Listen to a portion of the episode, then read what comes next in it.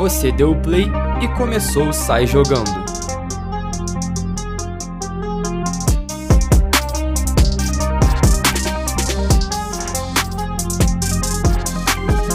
Episódio 8 do Sai Jogando no ar.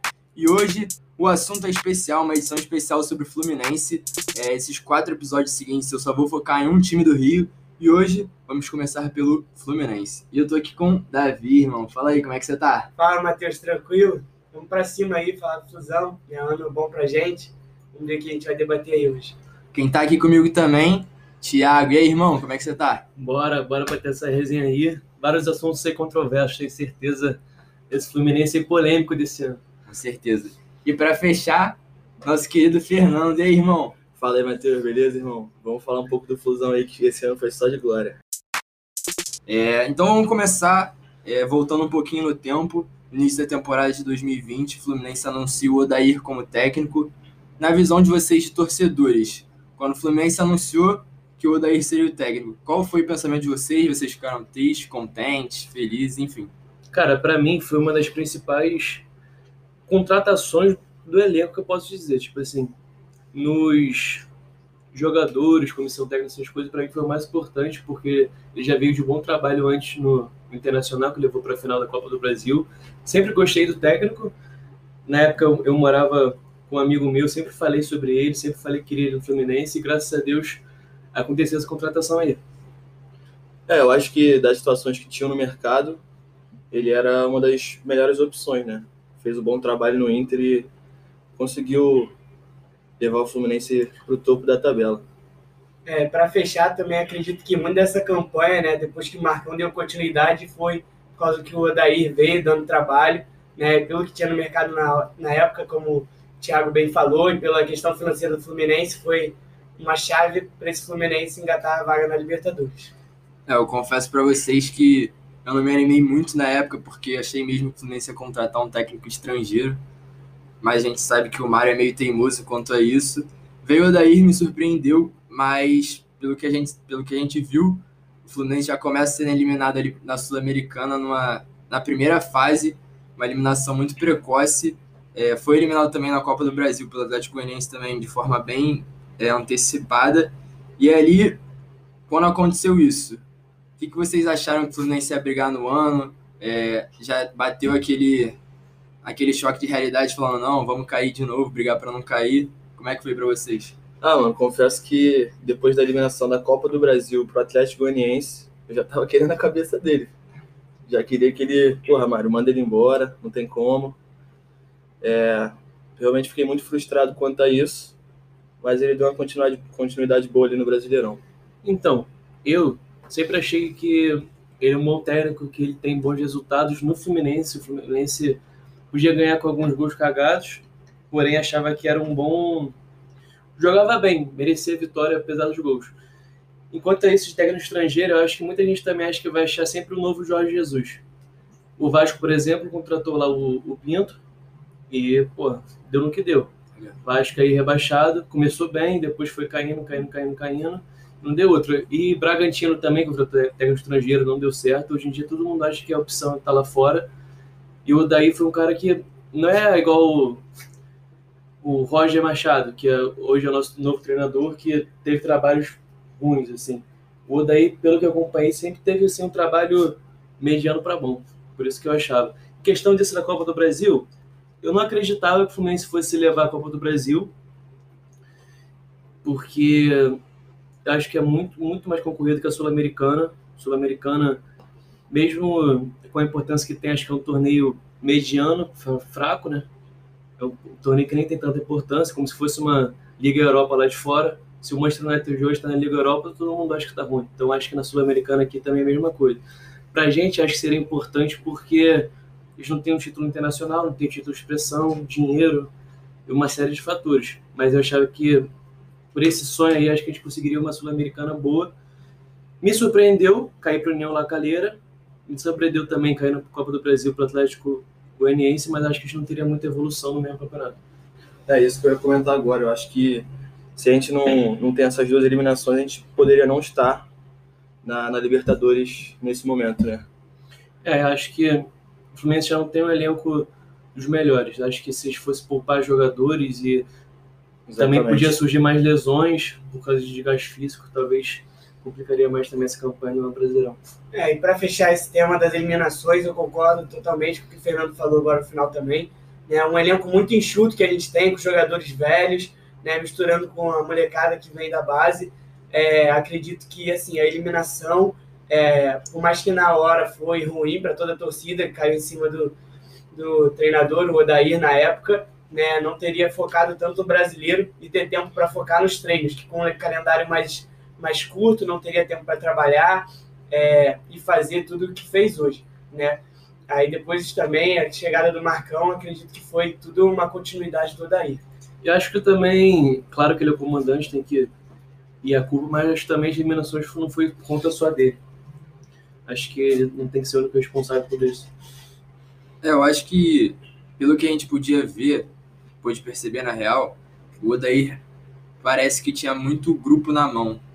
É, os jogadores gostavam dele e, pô, com certeza em outros times, se isso não acontecesse, uma, tanto uma eliminação na Sul-Americana como na Copa do Brasil, com certeza a gente sabe que jogador tira técnico e com uhum. certeza isso poderia acontecer no Fluminense se o Odair não tivesse tão fechado com o grupo. Eu acho que esse essa união do grupo que o Odair formou foi também uma das principais coisas que deixou a gente ali brigando em cima da tabela. Até porque, como vocês disseram, o elenco do Fluminense não é tão grande e com tanta qualidade assim. Concordo, concordo. É, então, a gente também é, pude perceber durante a competição que o Fluminense perdeu algumas peças bastante importantes no elenco, como Gilberto, Evanilson, até o Dude. Para vocês, dessas três assim que foram pontuais, qual que o Fluminense mais sentiu durante a temporada? É, eu acredito que durante muito tempo o Dodi foi a principal peça que a gente perdeu até a chegada do Martinelli. É, o meio de campo do Fluminense na parte mais defensiva ficava alternando muito entre Hudson, Iago Felipe, é, até mesmo os jogadores da base. É, e acredito que o Dodi vinha numa fase crescente, tanto é que ele quis né, um aumento salarial, uma renovação de contrato que o Fluminense não tinha condições de pagar né?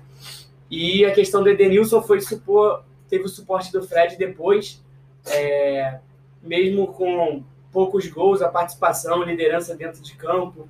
É, acredito que o Dodi foi para mim a saída mais dolorosa assim do Fluminense. Cara, eu já discordo. Por mais que eu goste muito dos três, Gilberto, Evanilson e Dodi, eu até falo que talvez se tivéssemos os três, até o final do Brasileirão a gente podia estar brigando mais perto do título estaria talvez certamente no G4, porque são peças bem importantes. Só você ver aí todo o futebol que o Dodi jogou, o Evanilson hoje está no Porto, está metendo um gol, o Gilberto também está no Benfica, são grandes equipes lá de fora, são grandes jogadores. Mas eu acredito que o Evanilson, para mim, foi a maior perda, porque muito tempo o Fluminense sofreu essa falta de um centroavante, porque tentou o Felipe Cardoso, porra, tudo que a torcida demonstra por ele já mostra como é que ele foi. O Fred, demorou muito para mim para se adaptar. É, no final ele fez um grande campeonato, mas no início parecia cansado, parecia não estar tá no ritmo. A torcida só não pega no pé por ser o ídolo, né, eterno. Então acho que o Evanilson foi assim a peça principal que mais fez falta disparada no elenco. É, eu concordo com o Thiago, acho que a série do Evanilson foi foi a que mais nos fez falta. O Gilberto, acho que o Caligari conseguiu suprir, né, a saída dele é, não tanto na parte ofensiva, né? Que eu acho que ele é um lateral bem ofensivo, mas na parte defensiva eu acho que conseguiu segurar bem a saída dele. O Dodi também foi um, pô, uma, perda, uma perda bem, bem dolorosa para gente, como o Davi falou. Tentamos diversas vezes é, mesclar ali o meio de campo até a chegada do Martinelli. Então, eu fico com, com o Thiago também. Acho que o Evanilson foi, foi a perda principal. É, eu concordo também essa questão do Evanilson. Para mim, ele é um atacante muito completo. É, foi bom também o Thiago falar do Fred. Eu acho que o Fred começou mal, sim, mas era, acho que também era o esperado, até porque ele não já jogava faz muito, fazia muito tempo. Mas acho que no final ele até que rendeu mais do que eu esperava. É, sei lá, ele traz aquela, aquela identidade para o clube. Eu não sei, ele se identifica muito com o Fluminense e isso agrega muito. Mas foi o que vocês falaram. O Dodge, acho que momentaneamente foi o que a gente mais sentiu, porque o Martinelli ainda não jogava. E quanto tempo a gente perdeu com Hudson, Yuri ali e o Martinelli no Sub-23? Eu realmente não entendo algumas posturas do, da diretoria do Fluminense. Mas se eu não me engano, quando o Dodge jogava ainda, o Iago Felipe era o banco. Então o Hudson já estava jogando. Quando o Hudson, quando o Dodge saiu, o substituto imediato foi o Iago Felipe. Eu acho que ele fez um ótimo trabalho. Eu acho que quem estava mais pecando nesse meio aí era realmente o Hudson, como você falou aí, o Hudson Yuri. Mas eu achei que o Iago, na época, fez um bom. Uma boa suplência assim, pro Dodge. E questão do Fred, cara, que você comentou, eu acho que não é só o campo, ele em campo ajudando. Acho que ele fora de campo faz todo um trabalho nos treinos, no vestiário, toda a pré-edição. É, a influência também para os moleques mais novos, que vê o ídolo, talvez o maior ídolo do clube ali junto com eles.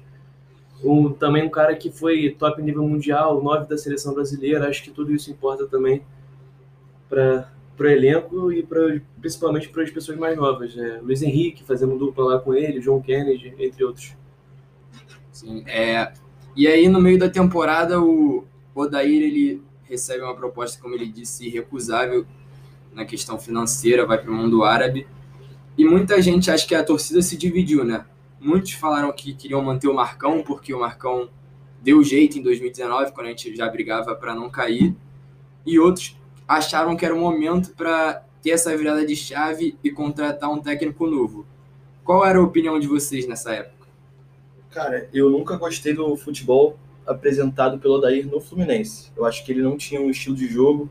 Nessa época o Fluminense estava lá em cima, ali perto né, do sétimo lugar, oitavo lugar, mas também não tinha engrenado. Tinha altos e baixos, ganhava de time grande, perdia para time pequeno. Então, eu acho que o time ele não tinha uma organização dentro de campo. Então, eu, quando ele saiu, eu falei, ah, beleza, saiu, tomara que venha outro que possa fazer um papel melhor que o dele. Para você, você não sentiu a saída dele? É, não senti, não senti. É, o Marcão veio logo depois, também não conseguiu mostrar um, um bom trabalho no início, mas acho que no final do ano, o futebol que, que ele conseguiu apresentar do Fluminense foi muito melhor do que o do Odair no ano inteiro. Cara, o que eu achei sobre isso aí, eu gostava muito do Odair, sempre gostei muito do Odair. O trabalho que ele veio, veio fazendo assim no Brasileiro foi fantástico, independente das eliminações. É, tudo que ele fez no Brasileiro foi fantástico. Ele acabou, acabou perdendo jogos para times mais fortes, como o Grêmio, essas coisas, mas contra os times pequenos que tinha que ganhar, foi lá, mostrou resultados, jogou mais. Até algumas derrotas, como por exemplo no esporte lá na, lá na ilha, perdeu de 1 a 0 se não me engano, mas foi para frente, martelou, mereceu vitória. Acho que ele apresentava um bom futebol, diferente de muitos acham. E quando ele saiu, eu senti muito, mas eu achava que tinha que contratar outra, outro treinador. Logo da princípio, terminar a chance que o Fluminense tinha de ir para Libertadores e depois de renovar direto para o próximo ano. O que aconteceu é que quando o Marcão entrou, eu fui um dos maiores críticos a isso, porque começou, acho que foram duas derrotas e um empate já Foi, de primeira. começou mal mesmo. É, começou mal demais. Fluminense quando mal ganhava, demais. ganhava. Até quando tava ganhando contra É. o Vasco, eu tava já xingando ele no grupo dos WhatsApp que eu tenho, falando, caraca, que técnico é esse? Cara, o Mário vai Aquele jogo com- contra o Botafogo também, pior jogo do brasileiro. Eu falei, cara, o Mário vai acabar com a nossa única chance de ir pra Libertadores Mas mantendo o Marcão. eu acredito muito também que a diretoria manteve o Marcão para poder manter no Fluminense o estilo de jogo do Odair. Tudo bem, mas acho que pra manter o estilo de jogo do Odair, precisa do Odair. Você não pode pegar, tirar o Guardiola do City, botar o Não, Jorge Jesus e falar, botei o Jorge Jesus pra manter o estilo de jogo do Guardiola. Não, concordo com você nesse, nesse ponto. Mas eu acredito ainda que o Marcão foi posto ali para poder continuar o É, trabalho do até Odair. porque ele estava ali nos treinos, sabia Sim, como sim. o fazia. Ele era Também auxiliar. acredito nisso. É, também concordo essa questão do Odair, né? Eu tava um pouco em cima do muro, porque o Fluminense estava no oitavo lugar, é, ganhava jogos de 1 a 0 2 a 1 o famoso gol cagado que muita gente falava, né? Não apresentava um grande futebol, mas pra gente já começava a pensar no G7, G8, o pessoal ganhando é, os campeonatos internacionais, Copa do Brasil, né? Nem cogitava no G4 na época, nenhuma torcida, né? Então, assim, eu fiquei em cima do muro se preferia o Marcão, achava um outro treinador, mas depois do o início do Marcão foi ruim, mas depois que engrenou, assim, não tinha como, faltando 10 rodadas para acabar, contratar um treinador para oscilar o estilo de jogo que já não tinha certo padrão. Era melhor esperar mesmo o fim, como esperou. O Roger Machado já tinha sido cotado antes do fim do campeonato, que durante esse período de Covid é, e fim de campeonato ele não queria se comprometer a nada. Né? Tenho familiares que conhecem gente lá do clube que falaram essas questões, também do Roger Machado. É, por ser um ex-jogador do clube, eu aprovo também a contratação. Né? Teve, fez uma campanha ok no Atlético Mineiro durante um certo tempo, né, enquanto dava. É, e agora é esperar né, para ver como é que vai ser. É. E isso é uma questão também que a gente sempre debate aqui no podcast. É, na opinião de vocês, se tivesse aí a torcida presente nos estádios, vocês acham que o Fluminense estaria onde está hoje? Onde acabou o brasileiro, no caso? Eu acredito que poderia estar até acima. Né? Que a torcida do Fluminense é assim. O pessoal fala muito da torcida dos outros clubes ser maior que a nossa, mas a gente, como tricolor, sabe que lá dentro do Maracanã, na Sul, a gente canta muito, assim. É, já fui em diversos jogos contra as outras torcidas. É, a torcida do Fluminense está sempre lá. Nesse último jogo agora, em casa, contra o Fortaleza, teriam uns 50 mil pessoas, com certeza. Seria assim, mais time subindo, a torcida do Fluminense é muito assim, com o time bem vai todo mundo. Se o time tá mal, é, então eu acredito que estaria nessa mesma média assim, ou G4. Cara, eu discordo porque, como, como eu estava falando antes sobre as eliminações nas, nas Copas, eu acho que a torcida já começaria a pegar no pé. E aí, quando a torcida lá, a torcida do Fluminense é chata, e começar a xingar o Odaí, começar a xingar Felipe Cardoso estava jogando, e começar a xingar o Julião também, o Egídio, que igual fazem no Instagram todos os jogos. E acho que isso refletia em campo também, igual como quando o João Pedro surgiu, surgiu metendo um gol, ficou dois jogos sem meter gol, era vai, era moleque cansado, ah, não serve para nada.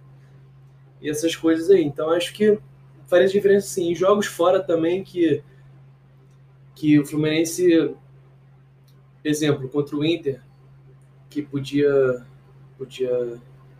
Me falta a palavra. Podia. Perder. Não, podia. Enfim, vou usar perder. Podia perder assim esse jogo fora. Foi lá. Contra o Flamengo também, a torcida do Flamengo ia talvez massacrar a torcida do Fluminense, que é 2 2 a 1 E por aí vai. Quando o Odair também saiu, veio das derrotas aí, talvez também a torcida ia parar de abraçar. Não sei. É, eu concordo nesse ponto. Eu acho que o Fluminense jogando em casa provavelmente não perderia pontos bobos, né, contra times pequenos, como foi com o Ceará, como Goianiense. foi com o Atlético Goianiense também. Mas eu acho que a questão fora não, de casa. menos também é diferente. Não, sim, sim, mas eu acho que a questão fora de casa acho que seria a que mais pesaria pra gente, né? Que a gente fez pô, muitos pontos em casa. Fora de casa, na verdade, né? Eu acho que com a torcida adversária poderia pesar um pouco. Se não me engano, vamos. Aqui é a melhor campanha fora de casa. Então, exatamente. Tu comentou aí do jogo contra o Flamengo, contra o Inter. Tem também o Ceará, que bota bastante gente no estádio. Aquele Enfim. empate também contra o Galo lá. É. Que a gente até podia ter ganhado. Pois é. Empate com o Santos também, querendo ou não, o time estava na boa fase, mas também empatou com um jogador expulso. Né? Poderia ser muito e se a gente ganhar aquele jogo, a gente já estaria na Libertadores, é. na fase de Jogo muito polêmico, né? Com a arbitragem muito polêmica, mas vamos eu, eu acho também que né, naquela época que o Fluminense foi eliminado da Sul-Americana e logo depois na Copa do Brasil, e se tivesse torcida, eu acho que o Odair iria cair por causa da pressão. Certeza. Acho Com que ele, o Mário não ia conseguir segurar ele. Mas... Eu, eu não sei como ele conseguiu segurar, mano. juro. Ele teve muito peito para segurar o Odair. Muito peito. Bom, Fora as questões é, extra-campo, né? Por exemplo, saída do Evanilson, que era um jogador nosso, ele não conseguiu renovar e saiu de graça próprio Dodi também saiu de graça. Marcos Paulo. Agora o Marcos Paulo. Então acho que a torcida cai muito em cima dele. Então, como vocês já, já adiantaram, o Davi adiantou pra gente, Roger Machado contratado como novo técnico do Fluminense. E junto com ele já, che já chegaram né, três contratações, foi o Samuel Xavier, que ainda vai ser anunciado, o Wellington, que foi indicação do próprio Roger, e o zagueiro Rafael Ribeiro. Até agora, o que vocês pensam dessas contratações do Roger? Acreditam nele? Acharam uma boa, enfim? Cara, Eu não gosto do Roger. Eu acho que, tipo, não é nenhum treinador que vai fazer diferença. Exemplo, quando o Odair chegou, eu gostava do trabalho dele, achei que ele ia fazer diferença. Gostando não, depois, quando ele veio, era um bom nome. Eu acho que o Roger, desde o início, já não, não é um bom nome, não gosto dele. Acho que com novas contratações, eu acho que o, o novo zagueiro Rafael, que se não me engano veio do, do Náutico. Isso foi. Eu não conheço, não posso opinar. O Wellington, eu acompanho, acompanho o futebol dele, desde a época também do Vasco, foi em 2017, eu acho. Nunca gostei, sempre achei duro, Também. sem talento. O Samuel, cara, acho que eles pegaram por- mais pela Libertadores, porque talvez o Calegari não ia aguentar a barra na Libertadores. Eu acho que ele tem um, um péssimo um péssimo jogo aéreo, talvez não é tão bom defensivamente assim, cascudo para enfrentar os times argentinos, a elite né, do futebol sul-americano. É, o Samuel Xavier é bem mais, bem mais velho, né, que o Calegari. E físico também. Já, não- é, já não é um menino. Mas, mesma coisa aí que o Thiago falou, o Rafael eu não, não conheço muito. O Wellington também não gosto. E o Roger, cara, eu não desgosto, mas também não gosto. Prefiro esperar. Falaram bastante também do Benítez né, nesses últimos dias. É, Também não quero, Também não quero Acho Benítez, que- não. não vai agregar no meu elenco. por que isso? Não. Pô, eu gosto muito Pô, eu do acho que Benítez. ele, ele Eu acho que ele e o. Cano fizeram a diferença no Vasco ali, tá ligado? Acho que se não fossem eles dois ali, o Vasco já tava rebaixado há muito tempo. Igual o Cara, mas acho que também, se, se tira ele ali e bota o Nenê, acho que o Nenê também ia fazer diferença, de qualquer jeito. É. Num time É um ruim, cara, muita gente sobressai. Só você ver o Michel, talvez, no, no Goiás, que o Flamengo contratou e não rendeu até hoje. Verdade. É, eu. Em relação ao Roger, eu prefiro deixar acontecer, porque, como foi com o Odair, eu critiquei muito a contratação do Odair e, mesmo com as eliminações, ele me surpreendeu de forma positiva, então eu prefiro esperar o trabalho acontecer. Eu acho que é- o Samuel Xavier ele chega também para. Eu não sei até hoje qual é a posição do Calegari, falam que ele é volante, que ele é lateral, então pode ser que ele chegue pro Calegari jogar um pouco no meio, eu não sei. Mas enfim. tem isso, né? É, para vocês, assim, se vocês fossem presidente do Fluminense, qual posição vocês contratariam? Vocês acham que merece uma atenção especial? Olha, eu acho que eu contrataria um, um atacante de velocidade, né? Mesmo tendo as perdas do Wellington Silva também, que querendo ou não, vinha do banco, faz, dava uma velocidade pro time. Né? Eu acho que um atacante para dar suporte tanto ao Fred, se quiser que ele jogue mesmo, é, em parte dos 90 minutos, às vezes, 75, acho que seria bom ter um atacante de velocidade pelos lados. Acho que defensivamente, zagueiro, nós estamos muito bem servidos, não precisa de zagueiro mesmo. Marcos Felipe é, vem no acrescente, né, muito seguro. E a posição de meia de criação também. É, para ser substituto do Nenê né, na principal função do time.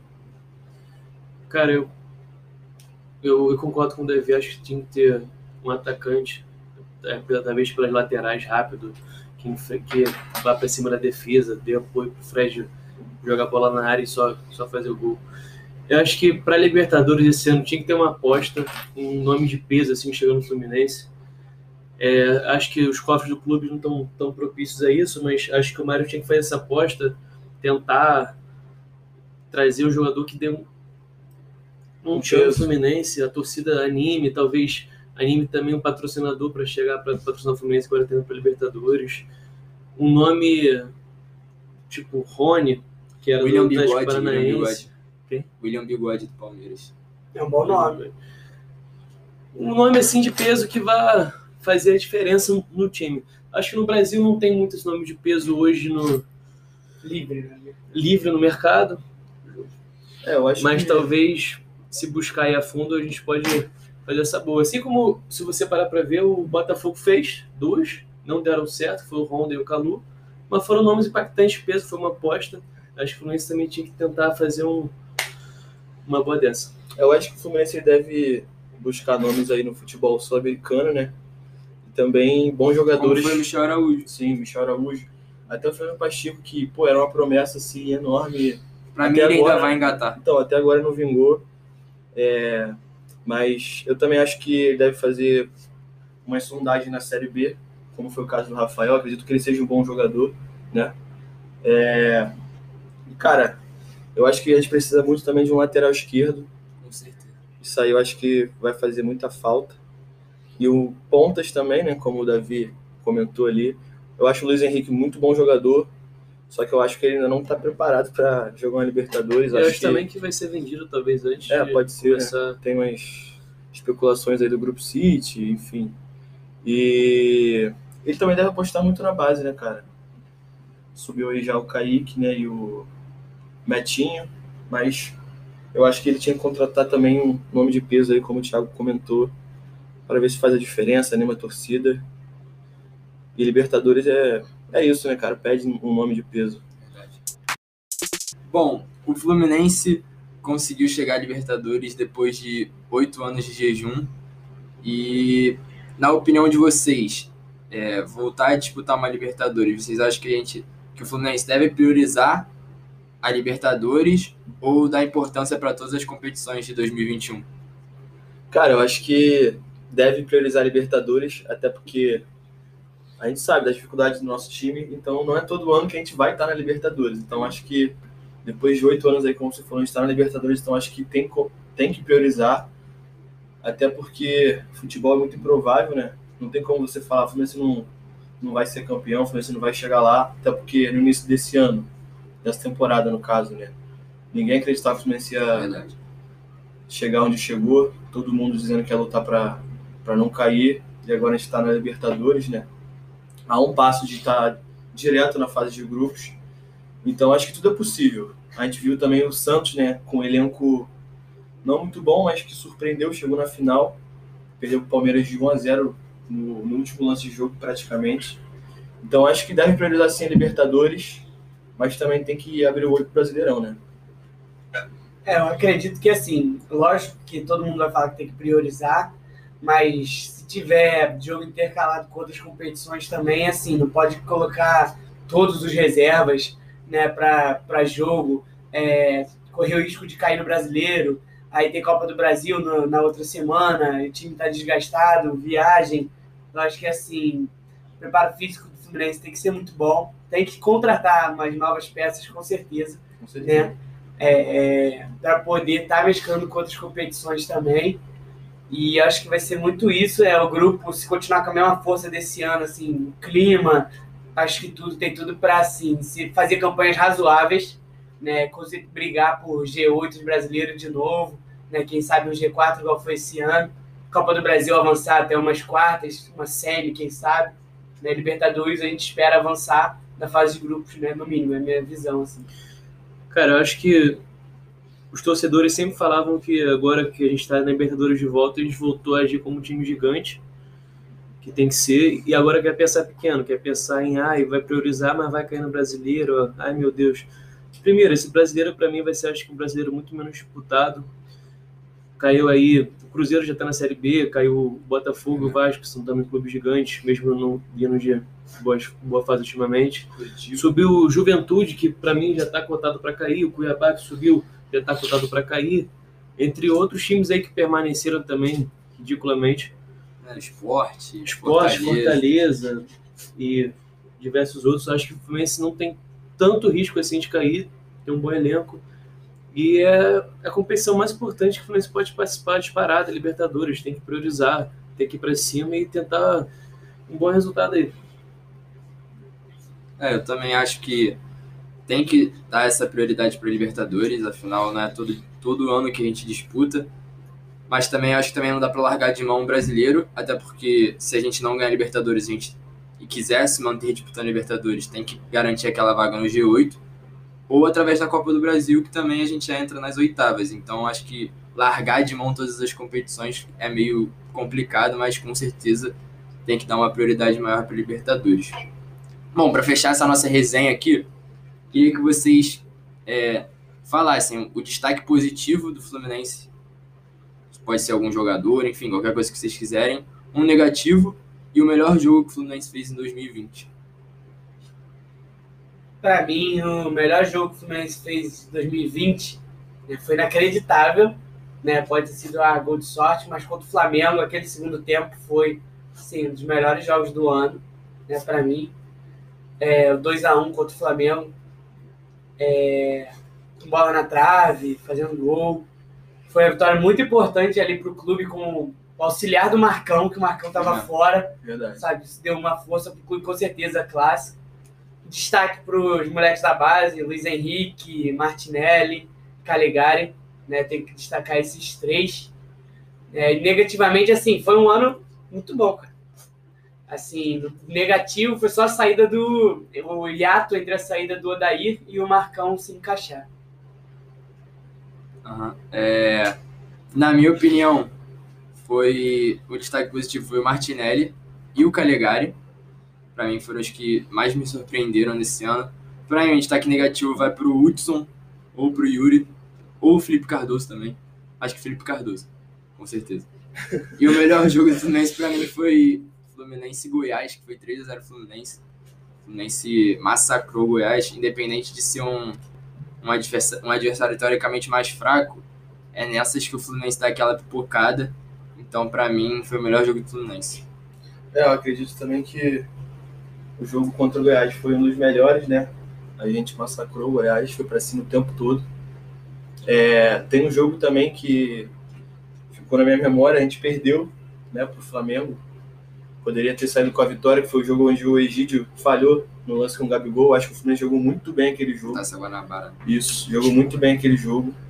Não teve medo do Flamengo, foi pra cima, foi pra cima, foi pra cima. Teve um lance lá né, do chutão do Rafinha, enfim, saiu o gol do Flamengo.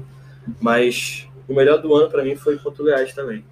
Agora, os destaques negativos, eu vou ficar com você também, Felipe Cardoso. E Yuri também, muito fraco. E positivo vem o Martinelli, né? O pessoal da base aí que conseguiu subir e fazer um bom campeonato, como o Calegari também, Luiz Henrique, que vem fazendo bons jogos aí, até conseguiu pegar a titularidade. E é isso, irmão. Então, meu destaque positivo para mim nesse ano aí foi a volta do Fred, tudo que ele representou para diversos torcedores, que para a maioria é ídolo eterno, para mim foi disparado destaque positivo, deu um ar assim de esperança e felicidade pro clube. Até tem um amigo que trabalha no Fluminense e estava perdendo assim o, um pouco o torcer, o clubismo pelo Fluminense, falou, cara, isso aí tipo me revigorou, fez voltar a ser aquele torcedor que eu era antes, nessa volta do Fred. E meu destaque positivo, negativo, cara, meu destaque negativo. Agora não, mas na, na hora que o, que o Odair saiu, acho que foi um baque assim, depois pegou uma sequência muito ruim, acho que esse foi meu destaque negativo na época. E meu melhor jogo do Flu foi disparado aquele Fla-Flu na Taça Guanabara, que o Fluminense conseguiu ser campeão em cima do Flamengo, Jorge Jesus ainda, ele com voo já programado para voltar para Portugal, é, a galera toda já querendo sair de férias, e o Fluminense foi lá e foi campeão em cima deles e calou a boca de todo mundo. Sempre bom, né? Calar um pouquinho a favela. Bom, então, por hoje é isso, rapaziada. Queria agradecer a presença de vocês, Fernando. Muito obrigado por ter vindo. Pô, eu que agradeço, irmão. Estar presente aqui nesse teu projeto. Espero aí que pô, tudo dê certo para você nessa caminhada. E vamos que vamos. Qualquer outro convite aí, pode ter sido que eu vou estar presente. Valeu, Thiago, muito obrigado também. Obrigado a você Esse pelo convite aí. Desafio nosso parceiro Pedro Salles a fazer um podcast aqui comigo também uma vez. Tô desafiando, hein, Pedro? Se tu estiver ouvindo, Tô ouvindo, cara. Tô aqui. Flamenguista, vim acompanhar aqui o podcast dos Tricolores, participar aqui. A gente espera o convite do Matheus para na próxima aqui participando com desafio vocês. é um podcast Fla-Flu histórico. Beleza, então. Tamo junto, se o Matheus topar. Bom, é isso. Por fim, obrigado, David, também por ter vindo, irmão. Pô, obrigadão aí, Matheus, né? Sempre bom estar falando de futebol, ainda mais com tricolores, né? Isso. E sabem tudo que a gente sofre, né? Os mesmos sentimentos. Então, vamos pra cima aí, te apoio também na tua caminhada aí. Vamos desejar muito sucesso aí no podcast. Valeu, irmão. É isso, rapaziada. Fiquem ligados no próximo Sai Jogando. Valeu.